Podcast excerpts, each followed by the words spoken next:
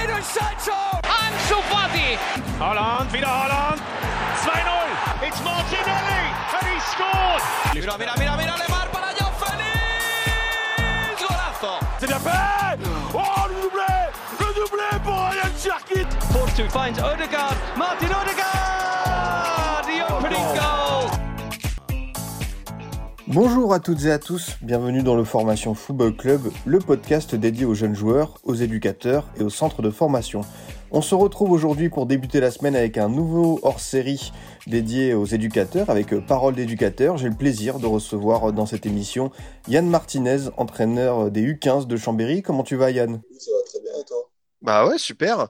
Euh, écoute, euh, Yann, euh, on va prendre un peu le temps de, de te découvrir, de parler de ton parcours, de tes méthodes d'entraînement, de la gestion de ton groupe, voilà, un peu tout ce qu'on fait dans, dans Parole d'éducateur. Euh, on va aussi parler de certaines choses que j'ai pu découvrir avec toi, par exemple l'aspect du yoga pour des jeunes, ça va être intéressant. Peut-être pour commencer tout simplement, pour ceux peut-être qui ne te connaissent pas, notamment à travers Twitter, est-ce que tu peux un peu te, te présenter, Yann, voilà, quel est ton parcours avant d'arriver à la tête de cette équipe de Chambéry au sein des U15? Alors, euh, bah, bonjour à tous. Alors, euh, j'ai 26 ans. J'ai commencé bah, un parcours classique en tant que joueur euh, au FC Chirol, c'est dans la banlieue grenobloise, en Isère. Donc là, j'ai effectué toutes mes classes jusqu'en senior. Après, j'ai eu la chance de partir euh, jouer deux ans aux États-Unis dans un cursus universitaire et semi-pro. Et après, bah, suite à des problèmes de blessure, je me suis réorienté sur un cursus éducateur et euh, en fait la situation familiale fait qu'on a parti de la banlieue grenobloise pour rejoindre Chambéry avec ma famille et du coup bah, c'est comme ça que j'ai pu intégrer le club de Chambéry. Alors sur ma première année d'éducateur, été éducateur euh, sur les U10 du club. Sur ma seconde année, je suis passé responsable des U10 donc l'ensemble de la catégorie et euh, au cours de cette deuxième année, j'ai été aussi euh, entraîneur adjoint des U17 euh, R1 avec Julien Pernet et j'ai effectué donc la troisième année encore en responsabilité de la catégorie U10 plus en entraîneur adjoint des U17 R1. Et puis l'année dernière, c'était ma première année en responsabilité seule sur une équipe, donc les U15 R1 de Chambéry. Et cette année, bah, c'est la seule équipe que je vais avoir également au club, c'est les U15. Ok, parfait. Euh, merci pour cette présentation. Par rapport à, ce voyage euh, universitaire, ce cursus que tu as pu faire aux États-Unis, est-ce qu'il y a certains éléments que tu as appris là-bas euh, en termes, pas, de management que tu as pu exporter pour, te- pour tes équipes de jeunes? Euh, bah, c'était déjà bah, la faculté de faire vivre euh, des personnes, des êtres humains avant des joueurs. Mais moi, par exemple, dans mon équipe, il y avait des Irlandais, des Mexicains, des Américains, des Français. Donc, le fait de faire vivre des personnes différentes en communauté. Donc, il y a forcément des leviers de management qui sont différents pour le, pour les, personnes de, cultures différentes. Donc, ça, c'était plutôt intéressant. Après, euh, la différence, c'était que le coach là-bas, donc c'était un Irlandais. Et en gros, il était plutôt dans le type d'un management d'une équipe, euh, on va dire, entre guillemets, de haut niveau. Donc, on n'est pas forcément sur des objectifs euh, de maîtrise, mais plus de résultats. C'est-à-dire qu'il y a des garçons, par exemple, qui pouvaient passer la saison sans jouer, et, ce qui n'est pas forcément le cas avec le 15, ce qui n'est même pas du tout le cas. Mhm. Bon, c'est des managements quand même qui sont différents parce que c'était des managements adultes euh, là-bas avec une approche un peu plus entre guillemets euh, professionnelle. Et le management que moi je vais faire avec euh, des jeunes 15, il va être quand même euh, euh, adapté par rapport, euh, par rapport à tout ça. Mais ce que je retiens, c'est faire vivre euh, tout le monde derrière un objectif commun, quelles que soient nos différences. Ça, c'était, intéressant à découvrir. Justement, on va en parler un peu plus tard de cette euh, notion de, groupe avec euh, les objectifs derrière. Peut-être pour parler, euh, pour commencer, pour parler un peu de terrain. J'ai vu que voilà, tu avais présenté sur Twitter un espèce de, projet de jeu pour la saison à venir. Euh, il y a quelques détails qui m'intéressent dedans, mais euh, est-ce que peut-être tu veux présenter les, les grandes lignes? Comment est-ce que toi, voilà, euh, tu présentes ce projet de jeu à tes jeunes tout simplement? Alors, bah, j'ai repris lundi 17 août. On a fait une réunion qui a duré un quart d'heure. En fait, qui, euh, je m'inspire de ce que je vois. En fait, j'invente rien. Donc, euh, Mm. comme disait un grand coach, on est des voleurs d'idées. Donc, je me suis inspiré. En fait, il y a eu une petite réunion euh, de manière formelle quand même, présentée sous PowerPoint, où j'ai présenté aux joueurs de manière très rapide les quelques règles de vie. Et ça, je me suis inspiré de Mikel Arteta, les non négociables. C'est-à-dire qu'il y a des, il y a des, il y a des choses qui sont imposées aux joueurs dans tout ce qui est euh, avoir une attitude positive, se donner à 100%, euh, avoir une, une notion d'ouverture d'esprit, etc. Ça, c'est des, il y a, je crois qu'il y en a quatre. Et ça, c'est des choses, par contre, qui sont imposées par moi euh, et, mon, et mon staff et qui ne sont pas négociables. Donc ça, c'est vrai. Et en fait, si quelqu'un déroge à ces quatre critères, pour moi, il n'est pas sélectionnable pour le week-end. Mhm. Donc ça, c'est présenté. Et puis après, là, le samedi 29, on va avoir une journée de cohésion autour de différents ateliers. Et après, bah, il y, a le projet de vie et le projet de jeu qui est présenté aux joueurs. Enfin, qu'ils le, ils le construisent en partie sur le projet de vie, euh, parce que je le fais sous forme d'atelier. Après, le projet de jeu, euh, il est construit par, euh, par moi-même et il est présenté aux joueurs. Justement, ce, projet de jeu, comment tu le, tu le définirais? Qu'est-ce que tu recherches sur le terrain pour cette saison? Alors, à savoir qu'à Chambéry, depuis cette année, il y a un modèle de jeu au sein de tout le club, donc en fait, qui, euh, qui est euh, une référence pour toutes les équipes à 11, même l'école de foot.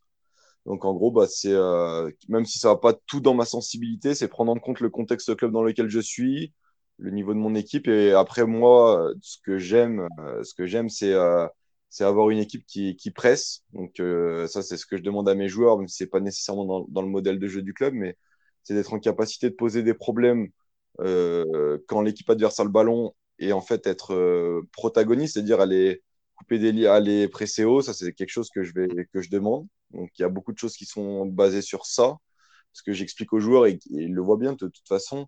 Quand on récupère haut, et ben on a moins de chemin à parcourir pour aller au but, donc forcément il y a des choses qui sont plus intéressantes.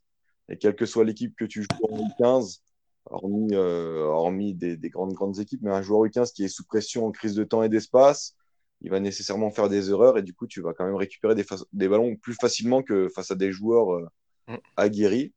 Et puis après, bah, il y a la notion d'être fort sur, les, euh, sur la réaction à perdre, donc sur les transitions défensives. Ça, c'est vraiment, euh, vraiment mon cheval de bataille et là où je suis très vigilant. Et puis après, c'est être en capacité de sortir le ballon de derrière par, par des réseaux et qu'il soit capable d'identifier les situations et de s'adapter. Donc, si on est pressé avec un attaquant adverse, deux attaquants, trois attaquants, comment on s'organise et le but, c'est d'amener vite le ballon, euh, vite le ballon en haut, en fait. Ouais, justement, j'ai vu que, voilà, par exemple, euh, sur ton projet, tu disais, il y a le porteur de balle et autour, il y a des joueurs et tu peux avoir jusqu'à euh, quatre rôles différents.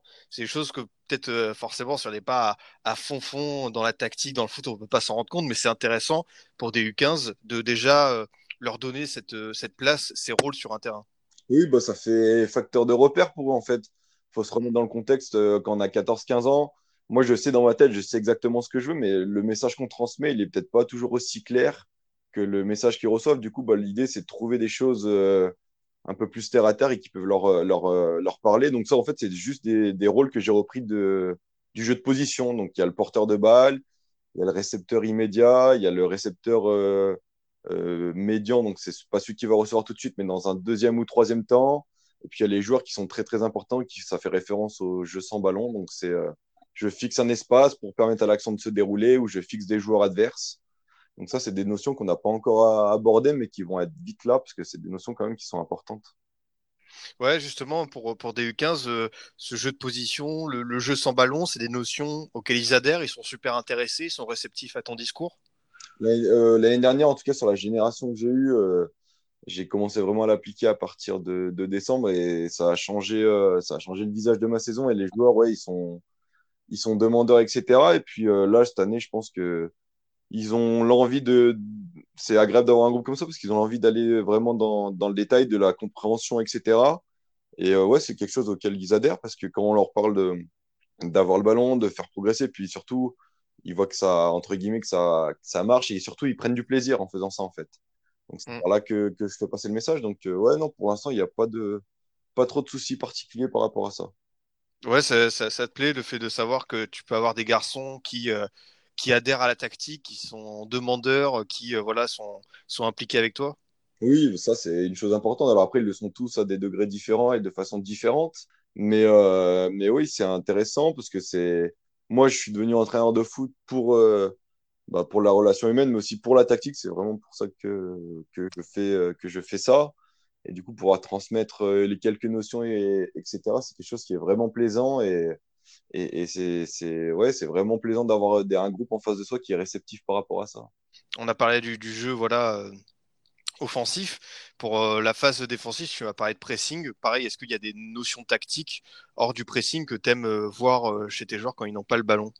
Euh, bah, j'aime j'aime avoir un bloc compact dans la largeur et dans la profondeur. Donc il y a des distances à respecter entre chaque joueur Sachant qu'en U15, après, euh, bah, vu qu'on les a pas, on n'a pas pu travailler avec eux depuis le, depuis le confinement, où on les a vus très très peu après en fin de saison, bah, c'est des, notion quasiment à cet âge-là où ils repartent à zéro. Donc, avoir des distances entre nous, être en capacité d'avoir une posture corporelle pour être vite intercepté et jouer les transitions, être en capacité de défendre sur plusieurs joueurs. Euh, et surtout, là où, j'insiste vraiment, moi, c'est quand, quand, on perd le ballon sur, sur euh, comment on réagit, en fait. Et comment on réagit, c'est pas tout de suite être dans l'échec ou dans le reproche, mais vraiment s'activer pour tout de suite repartir sur, euh, sur une autre phase de jeu. Donc ça, c'est des notions qui sont importantes. Et puis, bien sûr, bah, presser, poser des problèmes à l'adversaire, identifier les réseaux de l'adversaire pour pouvoir les contrer, etc. Tu, viens de me parler de la notion d'échec. Justement, comment tu fais, toi, euh, on va dire psychologiquement, pour leur faire comprendre que la défaite, même si euh, voilà, c'est jamais euh, sympathique de perdre, comment tu leur fais comprendre que c'est pas forcément le but Voilà, comment tu leur fais comprendre que derrière il y a la possibilité de rebondir? Déjà, bah, tout le discours, c'est qu'on n'est jamais sur des objectifs de résultat en U15, mais sur des objectifs de maîtrise. Donc en fait, je leur parle quasiment jamais de résultat. Euh, parce que le résultat, je leur dis que c'est la conséquence de ce qu'on va faire. Donc, si on est bon sur les objectifs de maîtrise en match ou en séance, bah forcément, le résultat il a plus de chances d'être positif. Donc, déjà, quand on leur parle peu de résultats, la défaite, elle est euh, plus facilement, entre guillemets, acceptable. Après, ce qui n'empêche pas d'être compétiteur. Donc, à chaque séance et à, et à chaque match, on, chaque jeu est disputé pour, euh, pour le gagner. Mais par contre, les retours de match et les critiques ne sont pas faites sur le résultat. Je parle jamais de ça, mais sur ce qu'on a bien ou moins bien fait. Et, euh, et c'est pour ça qu'au bout d'un moment, ça a basculé ou pas basculé. Mais après, bah, c'est c'est l'erreur en fait sans erreur et sans, sans défaite on peut pas progresser. Donc c'est un moyen c'est un levier de progression qu'il faut se servir pour justement rebondir. Et ça permet d'identifier bah, ce qu'on a peut-être bien fait ce qu'on a moins bien fait. Et du coup c'est des erreurs qu'on ne devra plus commettre. Et chaque défaite nous fait avancer, même si on espère perdre le moins possible, évidemment, mais, mais euh, sans, sans erreur et sans échec, on ne progresse pas. Bah, merci pour ces explications sur, euh, sur cette approche. Autre euh, on va dire, concept que j'ai vu que tu développais sur ton compte Twitter, par exemple, c'est pour parler des remplaçants de ton équipe. Tu dis pas les remplaçants, tu parles d'impact player. Est-ce que tu peux développer un peu plus pour les auditeurs? Pourquoi est-ce que tu préfères utiliser cette expression? Ça, c'est une notion que j'avais vue en formation olympique lyonnais avec Pierre Sage. Euh, c'est euh, c'est une bah, c'est simplement une notion psychologique. On n'aime on pas démarrer euh, remplaçant. Et l'année dernière, c'est vrai que donc je sais pas si l'année dernière je le faisais pas, je vais le faire cette année, je vais voir si si ça change vraiment quelque chose. Mais j'avais des, joueurs qui sortaient du banc qui n'étaient pas forcément toujours impactants ou qui qui prenaient ce rôle en fait de manière très très négative et du coup qui perdait de l'énergie euh, psychologique à ruminer le fait d'être sur le banc de touche, etc., etc. Donc le but, c'est, c'est vraiment d'alerter que ces joueurs qui sont sur le banc, ils ont un, rôle important et qui peuvent avoir du coup un impact sur le match. Donc c'est des impact players, ça veut dire que c'est des joueurs d'impact, c'est-à-dire que quand on les injecte dans le jeu, ils doivent apporter ce qu'on n'a pas à l'heure, euh, à l'heure actuelle sur le terrain quand je les fais rentrer. Et donc le but, c'est de les mobiliser euh, psychologiquement, les sensibiliser sur le fait que euh, être remplaçant déjà c'est pas une fin en soi, c'est pas un drame, mais surtout que les compétences pour lesquelles je les ai pris sur le banc, c'est pas forcément parce qu'ils ont été pas bons, mais c'est parce que c'est des compétences que je vais avoir besoin pas en début de match, mais en cours de match sur certains points, comment se déroule le match, et qu'eux ils doivent avoir un impact. Et s'ils sont positifs, bah, tout le monde va y gagner. Donc ça c'est vraiment bah, c'est simplement un changement de terme, mais je pense que ça peut être intéressant en tout cas sur la psychologie du joueur. Ah bah c'est clairement, euh, comme tu le dis, euh, intéressant.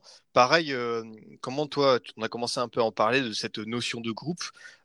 comment, pour un éducateur, on peut y parvenir à justement fédérer un collectif? Parce que j'imagine qu'en début de saison, c'est un, un, gros objectif personnel d'y parvenir. Bah c'est pour moi, c'est un avant le terrain, c'est moi j'adore les relations humaines, donc c'est pour moi, je ne peux pas cautionner un groupe qui ne vit pas bien ensemble.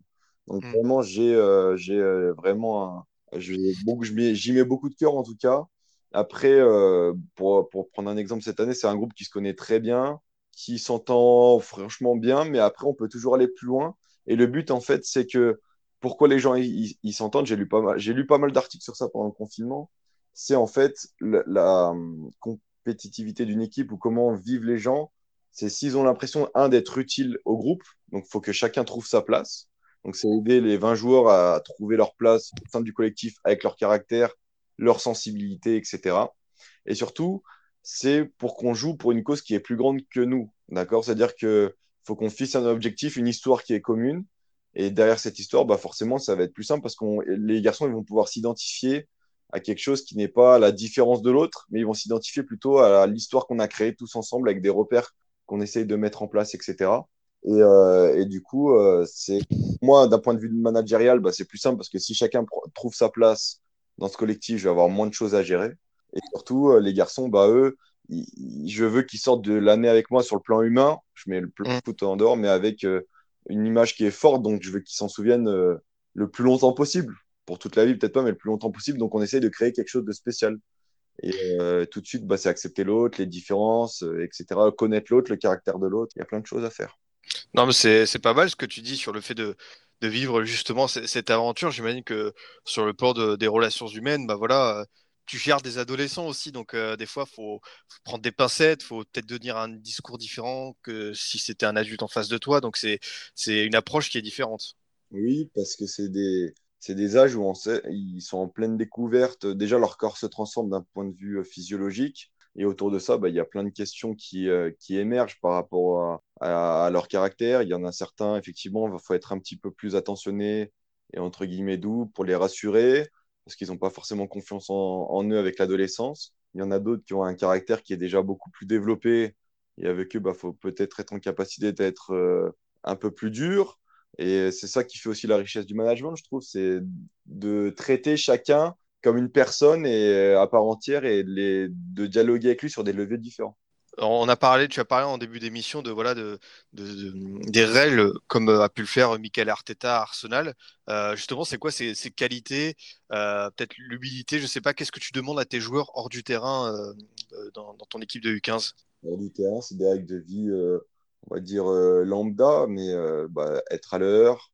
Sur le terrain, j'allais dire toujours à se donner à 100%, mais en dehors du terrain, bah, dès qu'on croise quelqu'un qui est à l'ensemble du club, même si on ne connaît pas, on dit bonjour quand on est reçu à l'extérieur, on, se comporte correctement.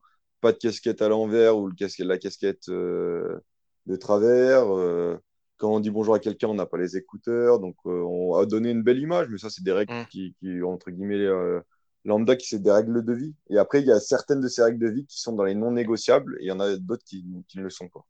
Ok, très, très intéressant ce que, ce que tu me dis là, euh, Yann.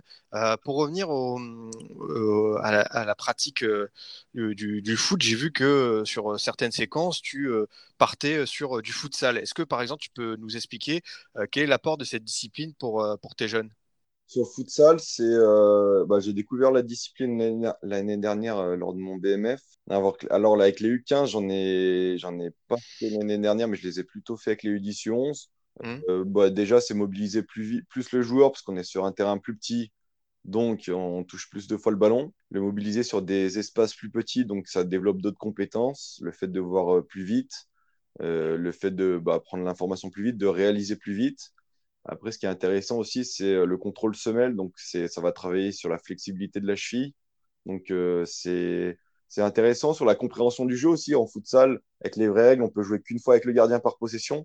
Mhm. Donc en fait, c'est de l'égalité numérique. Donc il y a tout ce travail de fixer un ou deux joueurs pour trouver un joueur libre, etc. Donc c'est des notions qui peuvent se transposer euh, sur le foot à 11. Euh, j'ai vu aussi que par exemple quelqu'un comme Maxence Cacré qu'on a euh, le grand public a découvert avec Lyon récemment avec des champions parlait aussi de l'aspect des appuis qui était très intéressant au futsal. Tu, tu confirmes? Oui, oui, c'est bah, c'est une discipline à part entière. Hein, pour, mais mm. euh, oui, effectivement, c'est pas les mêmes appuis. Alors après, je connais pas encore assez bien le football, mais je trouve qu'il y a vraiment beaucoup de choses à, à y prendre. En tout cas, peut-être sur l'école de foot, être en capacité de faire des cycles de futsal, c'est, ça doit être, ça doit être pour moi une, une priorité parce que ça, fait, ça développe vraiment d'autres compétences. Mais ouais, je pense qu'en termes d'appui, c'est, riche aussi, ouais, effectivement.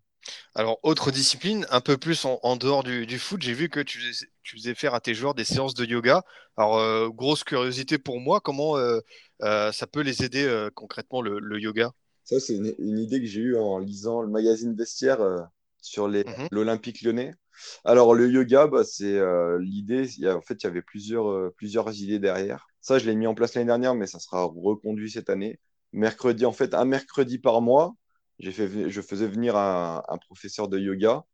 Et en gros, bah, le yoga, ça a aidé sur plusieurs points que j'avais identifiés lors d'entretiens individuels avec mes joueurs. Le premier, c'est travailler, essayer de travailler sur de la confiance en soi. Donc, pour travailler sur la confiance en soi, il y a plusieurs leviers. C'est déjà se sentir bien dans son corps, être en capacité de Parfois, s'aérer l'esprit, se déconnecter, prendre du recul sur les choses.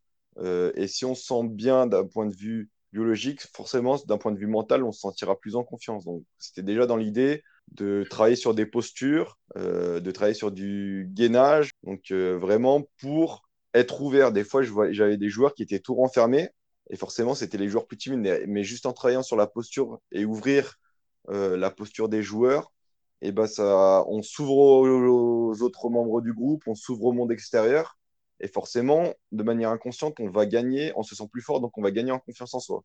Ça, c'était le, premier objectif. Le deuxième objectif, c'était de travailler sur certaines séances sur de, la souplesse et du gainage.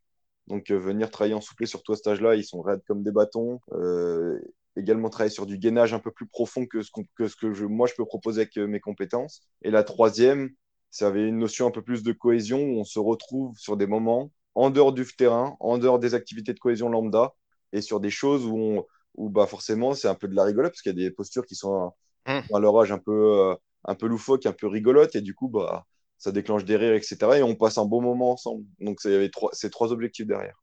Intéressant. Et eux, dans, dans, les retours que tu as, euh, tes, tes, joueurs te disent qu'ils apprécient ces, ces, séances? Ils ont, alors l'année dernière, j'ai fait beaucoup, beaucoup. Alors, ils ont apprécié les deux, trois premiers mois. Et après, j'en faisais un peu trop régulièrement. C'était quasiment un, deux mercredis sur quatre, donc deux fois par mois. Et c'est vrai qu'à la fin, bah, c'est une génération quand même qui se lasse vite. Donc, il faut vite apporter de la nouveauté. Donc, cette année, par exemple, je vais le faire. Mais par exemple, là, en début de saison, et après, bah, peut-être un mercredi par mois. Après, je couperai peut-être pendant un mois. C'est peut-être le seul ajustement que je mm. ferais, mais sinon, c'était vraiment apprécié, oui. Est-ce qu'il y a, a d'autres disciplines euh, que tu apprécies pour varier plaisir et renforcer certaines capacités hors du foot? Euh, Moi, j'aime bien, j'avais contacté un préparateur mental. J'aime bien faire euh, des petits ateliers. je ne sais pas si je vais avoir l'opportunité de le faire cette année, mais des ateliers sur la prépa mentale. Donc, c'est même si ce n'est pas une discipline sportive, je pense qu'on a beaucoup à, développer sur le plan mental aux joueurs. Donc, il y a ça.